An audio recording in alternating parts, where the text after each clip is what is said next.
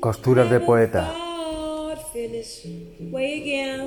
con mis versos en los bolsillos, el azahar como vaho de mi inspiración, renuncio a etiquetas prendidas en el pecho de la vanidad. Poeta hidalgo de letras derramadas en costuras, como portales de quimera muda, ramos con tejido de poesía, germinada en pasados de dunas, como espectros sin cobijo, futuros, versados en boliche del deseo, huyendo del presente maduro de impúdico granito.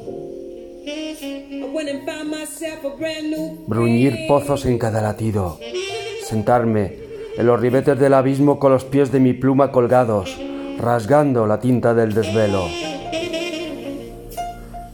Ansío trocar los guijarros de mi juicio por alboradas deshaciéndose en lluvia, encordar letras, cual trampa del tiempo donde descansa el ruido de la punzada, fluyendo en marisma blanca de lutos.